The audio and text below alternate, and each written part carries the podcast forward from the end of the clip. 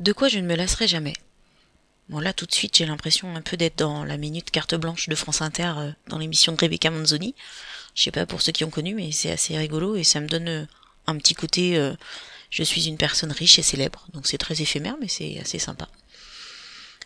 bon dans la réalité je suis pas actrice, je suis pas comédienne, je suis un peu musicienne du dimanche mais c'est tout. Alors du coup quand la question m'a été posée de savoir de quoi je ne me lasserai jamais, il n'y avait pas d'évidence d'emblée.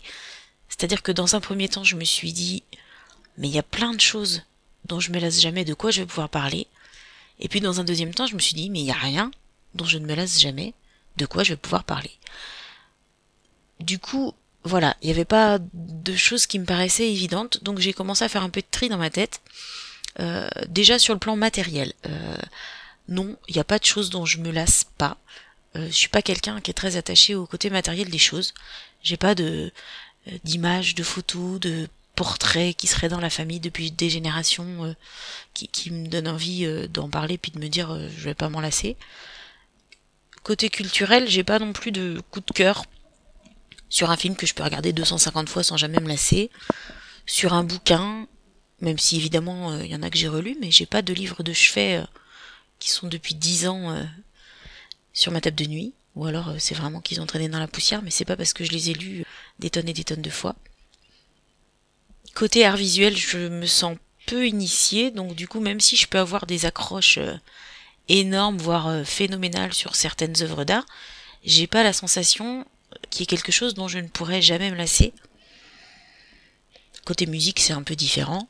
Euh, je suis une picoreuse, donc du coup, j'ai des coups de cœur sur des chansons, sur des musiques, plus que sur des artistes ou sur des univers, même si évidemment j'ai des chouchous comme tout le monde. Bon, là, c'est sûr, en musique, il y a des morceaux dont je me lasserai jamais, mais c'est pas ce dont j'ai choisi de parler aujourd'hui. Voilà, ça, c'était ma, petite réflexion primaire. Après cette réflexion-là, j'en suis arrivée au, constat que je préférais les souvenirs aux photos, que je préférais les relations humaines aux réalisations des êtres humains, même si je reconnais que les réalisations des êtres humains peuvent être absolument incroyables. Au final, ce dont j'ai eu envie de parler, ce dont je ne me lasserai jamais, ce sont les émotions, qui sont souvent chez moi provoquées par les relations humaines, qui peuvent l'être aussi par des objets, des gens, des animaux. Et je crois que l'émotion dont j'avais envie de parler euh, là, c'était le rire. Peut-être parce que en ce moment je passe une petite période où j'ai un peu moins envie de rire qu'à d'autres moments. Euh, ceci étant dit, j'arrête pas pour autant. Euh, c'en est même parfois gênant, pour plusieurs raisons.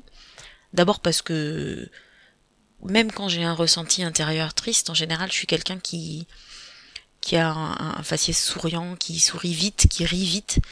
Et du coup, les gens ont souvent l'impression que je suis pleine de joie de vivre, euh, alors que parfois c'est pas le cas. Je suis comme tout le monde.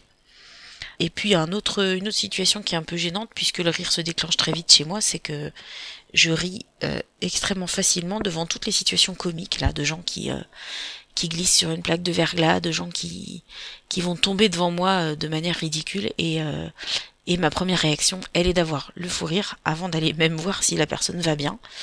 Euh, je le fais hein, quand même, je vous rassure, je suis pas non plus euh, une sauvage, mais euh, mais en général, ça, le comique de situation, c'est un truc qui marche à fond chez moi pour déclencher un bon gros fou rire. Après le rire, la question que je me suis posée, c'est de savoir si c'est une émotion, vraiment, ou plutôt la manifestation d'une émotion. C'est vrai qu'on peut, on peut, je peux rire de gaieté, rire jaune, rire de stress, rire de plein de raisons. Bon, en général, euh, c'est quand même plutôt euh, lié à la gaieté, au plaisir, euh, à ce genre de choses-là. Ce qui est fondamental pour moi et ce dont je ne me lasserai jamais au niveau du rire, c'est à la fois de rire moi-même, puis d'entendre le rire des autres, et notamment d'entendre le rire de mes enfants. Ça, c'est un truc, je me lasserai jamais d'entendre mes enfants rire aux éclats.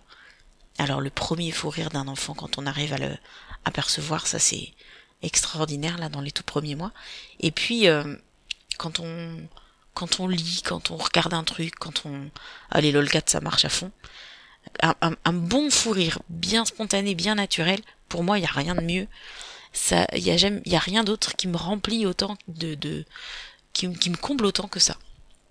Du coup, euh, voilà, je me disais ben, ce serait peut-être intéressant un jour de de faire un atelier du rire en podcast puisque euh, les rires artificiels, les rires euh, provoqués déclenchent quand même chez les gens euh, en général, qui finissent par déclencher un, bon vieux rire et, Et je trouve qu'il n'y a pas grand chose qui fait autant de bien que ça.